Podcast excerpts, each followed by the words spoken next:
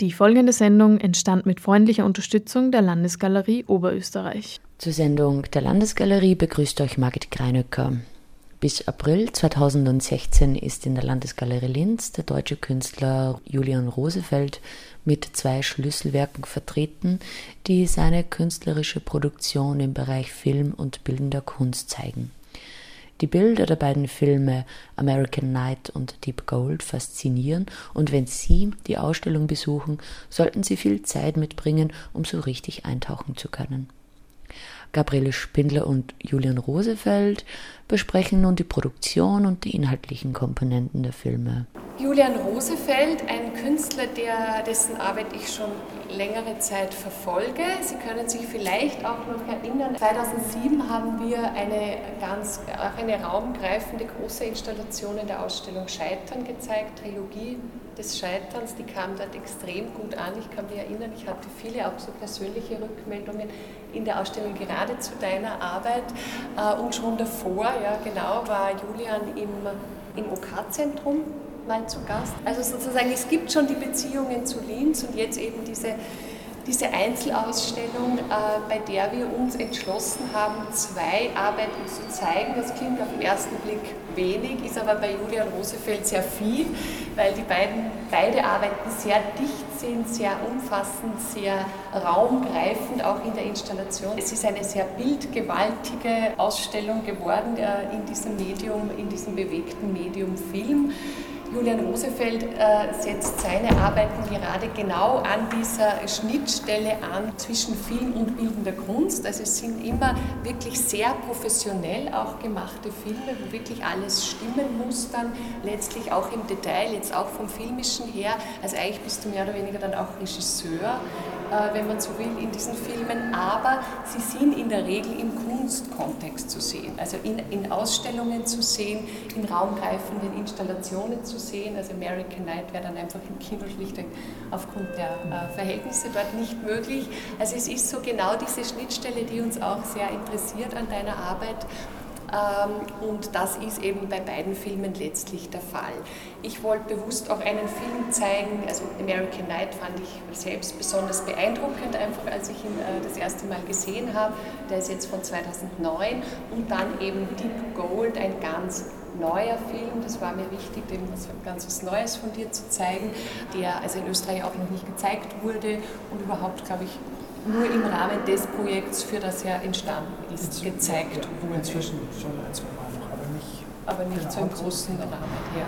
Das ist Deep Gold. Zu den Filmen selbst, äh, es sind beides eben große Rauminstallationen. Äh, bei American Night eine fünfteilige Rauminstallation, die sich bezieht auf also es gibt immer so dieses große, die Filmgeschichte sozusagen, Klassiker der Filmgeschichte, das Hollywood-Kino steht immer als Referenz in deinen Arbeiten dahinter.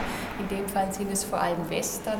Bilder, die sozusagen uns da gleich ganz schnell begegnen, wo man ganz schnell merkt, ah, das ist etwas Ähnliches, kennt man aus der Filmgeschichte aber eben gleichzeitig wird das Ganze verfremdet, wird in einen anderen Kontext überführt, wird aufgeladen mit gesellschaftlichen Bezügen, mit in beiden Fällen eigentlich mit Bezügen aufgeladen und es entsteht dadurch eben etwas ganz Neues und wie ich finde eben sehr, sehr Spannendes.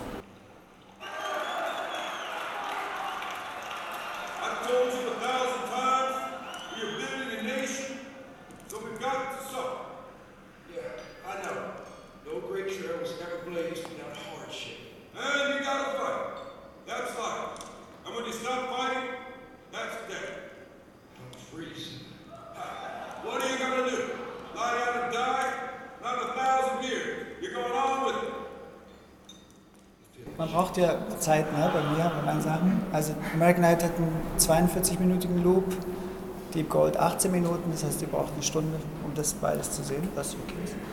Ähm, ja, vielleicht erzähle ich kurz erstmal was Allgemeines. Es geht immer auch ums Kino, beziehungsweise auch um die Mythen, die das Kino erzeugt und äh, das, was es mit uns macht. Also wir alle sind ja auch Produkte der Kulturgeschichte und ähm, verhalten uns natürlich auch nicht immer originär menschlich, sondern auch, weil wir viele, viele Bilder konsumiert haben durch Medien und Kino und Literatur und äh, Wort und Bild.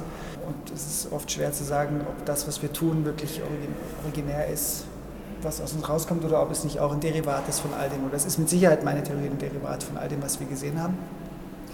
Ähm, das Thema Western hat mich äh, eigentlich vor der Arbeit gar nicht besonders beschäftigt. Ich bin überhaupt kein Western-Fan gewesen oder so. Ich finde es ein interessantes Genre, aber es ist jetzt nicht irgendwie so, dass ich vorher großer Western-Spezialist war. Bin der aber geworden über die Recherche.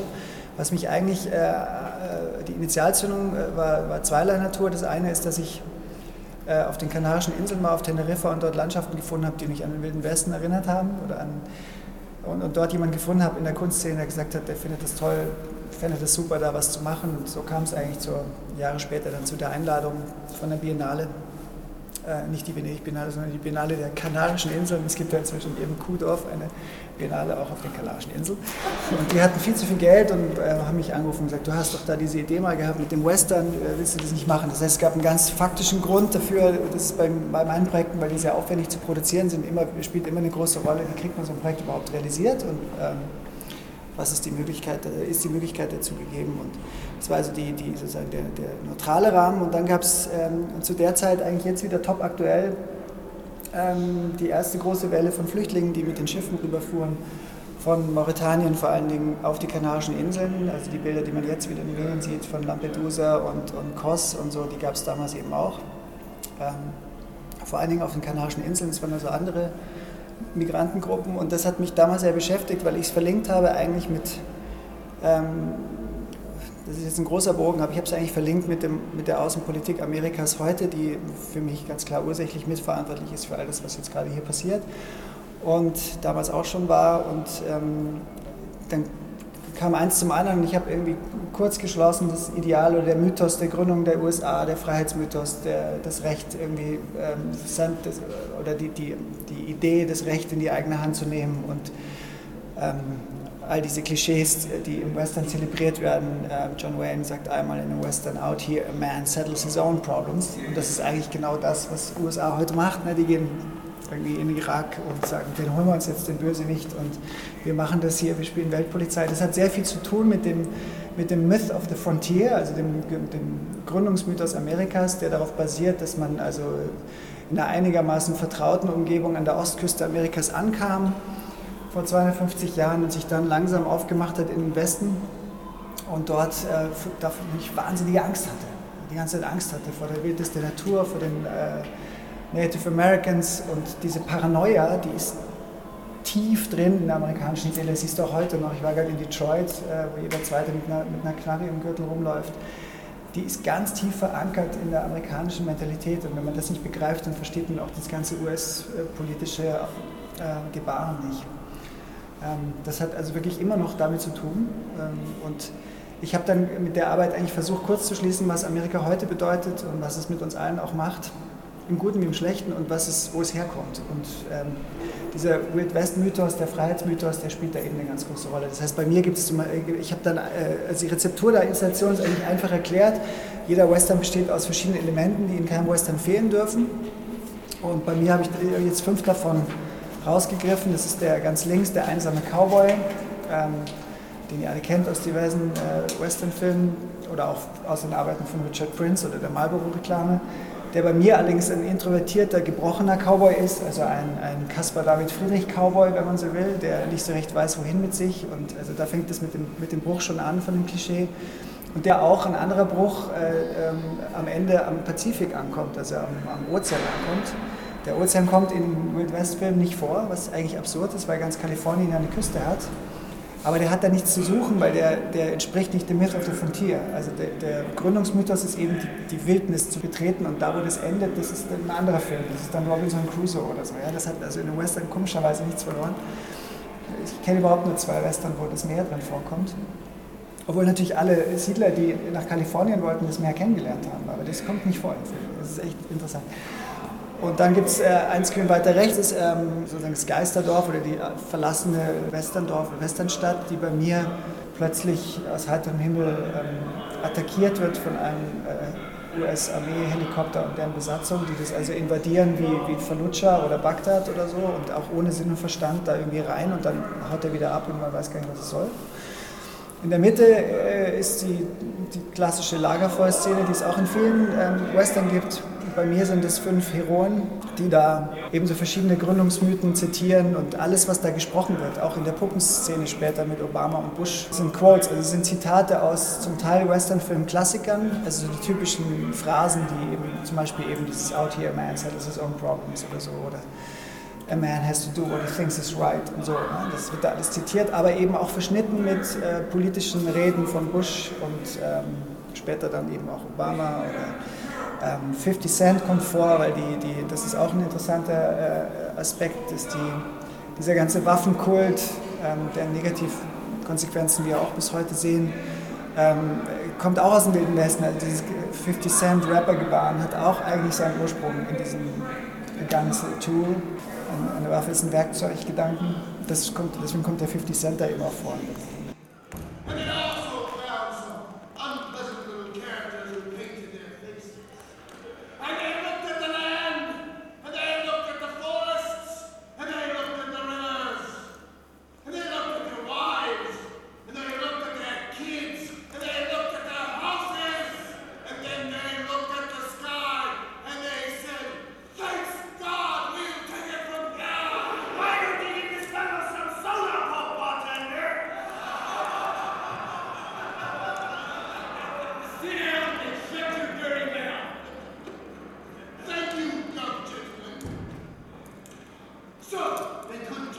Dann rechts daneben die Hauptszene, die eigentlich am meisten Narration hat, das ist der Saloon, der sich im Laufe des Tages immer mehr füllt mit, mit Besuchern, weil eben abends dieses Puppentheater oder Varietétheater zu Gast ist. Das weiß man am Anfang noch nicht, was da eigentlich passiert. Und ähm, da ist alles dabei mit Schlägerei und was so dazugehört. Und auch da gibt es eben diese doppelte Brechung. Zum einen eben über das Puppenspiel äh, mit den Puppen von Barack Obama und W. Bush, George W. Bush. Bush ist so eine ziemlich ähm, kaputte Seele, ja, ihr habt es ja gesehen, muss ich gar nicht erzählen. Ähm, oder ihr werdet es noch sehen. Und dann löst sich das eben auf und es gibt wieder so eine absurde äh, Wendung, in dem auf einmal Mozarts äh, Lacrimosa angesungen wird von einem vereinigten Cowboy- und Prostituiertenchor da in dem, in dem Salon. Und, und ganz rechts ähm, ähm, haben wir noch die Siedlerin, die, also die wartende Frau. Das ist auch so ein Topos, den es immer wieder gibt im Western, sei es eine Indianerin, die vor dem Wigwam, wartet oder die Siedlerin vor der Hütte. Ähm, es gibt im Grunde nur zwei Frauenbilder im Western. Ähm, das eine ist die, und beide sind eigentlich positiv konnotiert. Also die Frauen kommen in gewisser Weise sehr gut weg im Western. Die sind eigentlich nie die Bösewichte. Ich kenne überhaupt nur einen, wo das so ein bisschen gebrochen ist.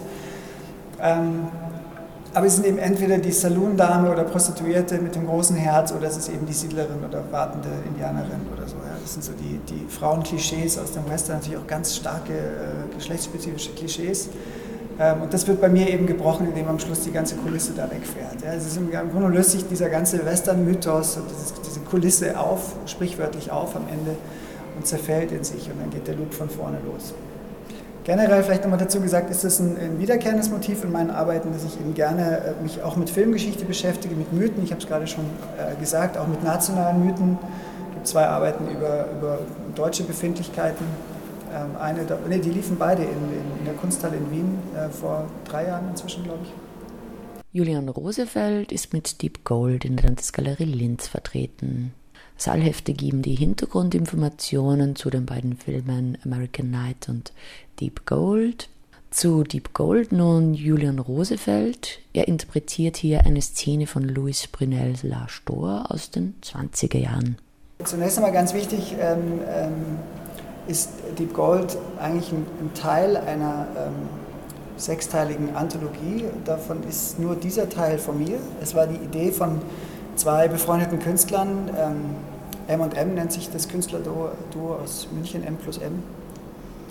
Eine Hommage an Louis Brunels äh, surrealistisches Meisterwerk L'Age d'Or ähm, zu beauftragen. Und äh, sie haben sich selber und fünf äh, befreundete Künstler eingeladen, jeweils diesem Film ein Denkmal zu setzen. Da ich als, schon als Teenager ein extremer Buñuel-Fan war, war das, habe ich das sofort angenommen, die Einladung.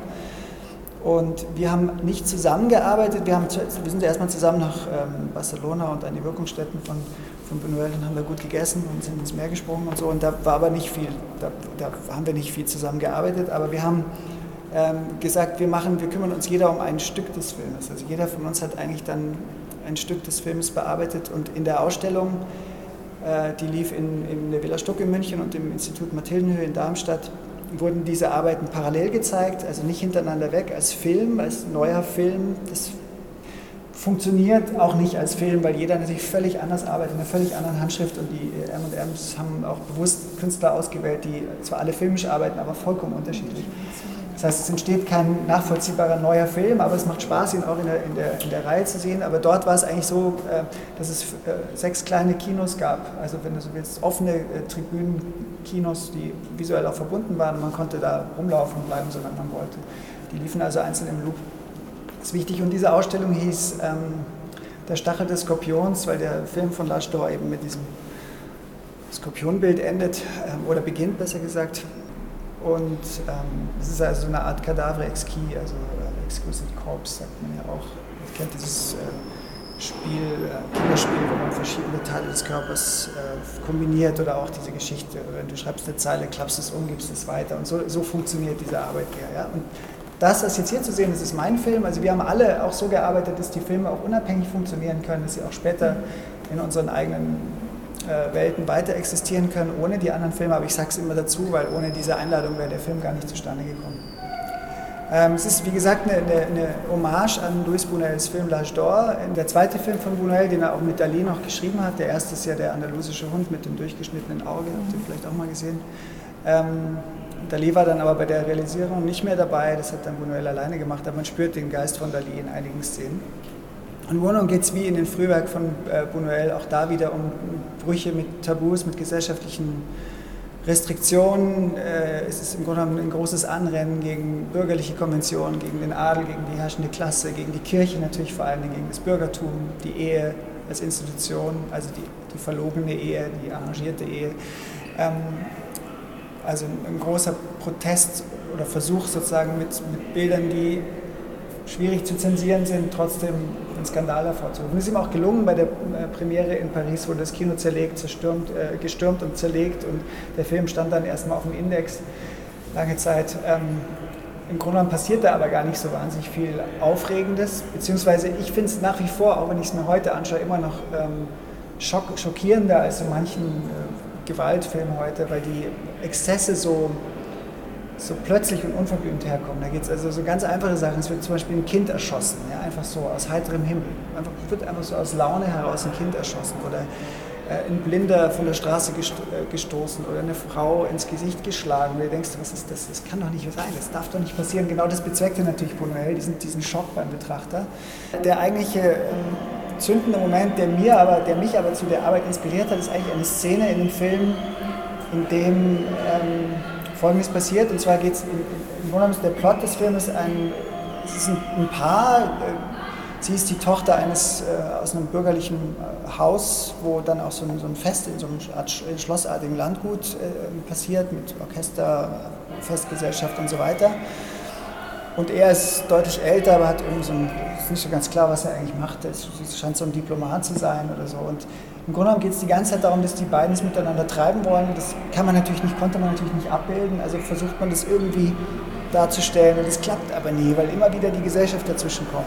Ihr müsst euch das jetzt aber Buñuel-artig vorstellen, mit absolut surrealen Szenen. Ja? Das, also sie wälzen sich im Schlamm und die Gesellschaft schaut zu und dann wird der eine Typ verhaftet und sie wird abgeführt und die werden getrennt. Es geht immer wieder so weiter und irgendwann kommt es zu diesem Fest im Schloss und dann äh, verstecken sich die beiden und ziehen sich zurück in so eine Art Irrgarten und äh, parallel dazu wird Wagner Tristan und Isolde intoniert, in, eigentlich in unmittelbarer Nachbarschaft.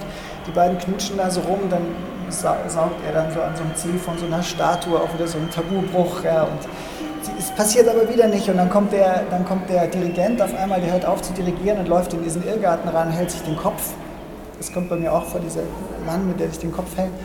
Ähm, und stört die beiden und sie äh, schaut auf, ich erzähle das so ausführlich, weil es wirklich wichtig ist für, als Initialzündung, schaut auf und verlässt ihren jungen Lover und schmeißt sich an diesen alten, bärtigen Mann ran und denkt erst, das ist der, äh, der so von ihr und dann fangen die aber an rumzuknutschen. Und das fand ich wahnsinnig interessant, weil, weil Buñuel quasi die Frau in ihrer Lust komplett befreit und sagt, es gibt keine Konvention mehr zur Hölle mit diesem Klischee von der jungen Frau und dem gut aussehenden Lover, ich lasse die Frau machen, was sie will und die soll von mir aus mit diesem alten Mann rumknutschen. Also ein ganz starker, äh, eigentlich feministischer äh, Aufruf, wenn man so will, oder so kann man es zumindest lesen. Und dann habe ich angefangen, mich mit feministischen Texten zu beschäftigen und mit ähm, auch feministischen Künstlermanifesten beschäftigt.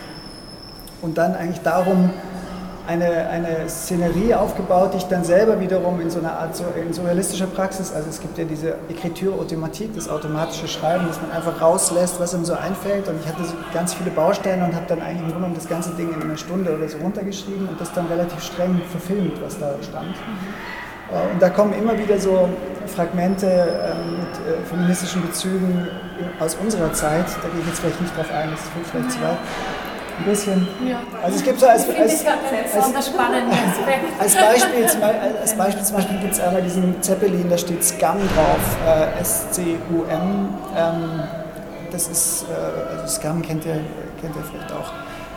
Ähm, als, als ähm, Dirty Word, aber es ist eben auch Society for Cutting Up Men und das war das Manifest, der Titel des Manifestes von der Valerie Solanas, das ist die Frau, die Andy Warhol niedergeschossen hat. Also eine äh, ganz radikale äh, Feministin, wobei sie auch tatsächlich zudem auch noch ein sehr starkes ähm, äh, psychologisches Problem hatte, was dann zu diesen Gewaltausbrüchen bei ihr führte.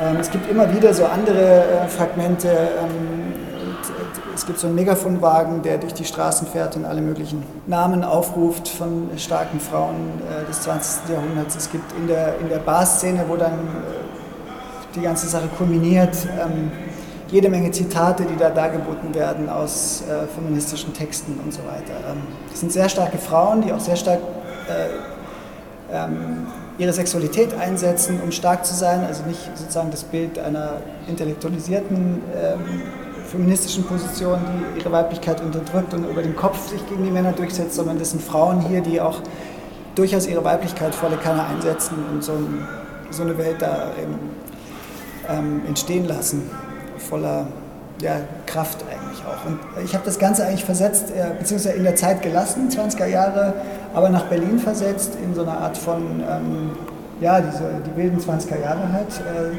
es gibt diese Bar, die dann auch den Titel gibt, die heißt bei mir Deep Gold. Das ist auch so ein Mashup aus vielleicht Deep Throat und L'Age d'Or. Also, ähm, da passiert so allerhand. Guckt es euch an.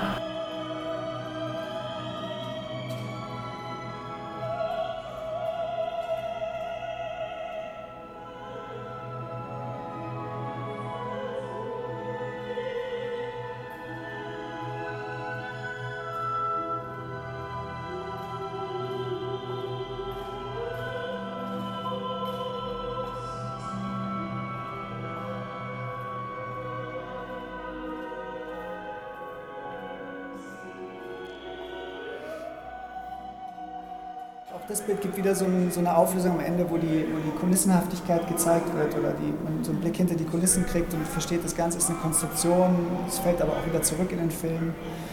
Viele Wörter, viele Bilder da drin. Wie war so der künstlerische Weg? Äh, wie bist du in diese Thematik reingeraten oder was ist der Motor für diese Inszenierungen? Die Beschäftigung mit den, mit den mit der Mythenmaschine Kino ist, fasziniert mich sehr. Also was, was das Kino da macht mit uns und was es Scheinwelten aufgebaut oder erfunden hat, die sich ganz fest in unser kulturelles Gedächtnis eingebrannt haben und die eigentlich Teil, Teil unseres Alltags auch geworden sind, unsere Realität geworden sind. Insofern ist die, immer die Frage, was ist die Realität? Ja, ist es die empfundene Realität oder gibt es überhaupt noch eine neutrale, objektive Realität? es gibt ein großes Vergnügen an, an, an Inszenierung auch. An, ich habe selber komme von der Architektur, ich habe Architektur studiert und großes Vergnügen an Räumen und an, an, Raumgestaltungen auch, also sowohl im Film als auch dann in der Ausstellungssituation. Das ist sicherlich auch ein Zugang. Man kann sich dem Ganzen auch kunsthistorisch nähern. Es gibt immer ganz viele Zitate aus Kunst- und Filmgeschichte und Kulturgeschichte. Jede Arbeit hat ein anderes Thema. Du kannst thematisch drauf gucken. Also du hast ganz, als Betrachter ganz viele Möglichkeiten, dich den Arbeiten anzunähern, glaube ich.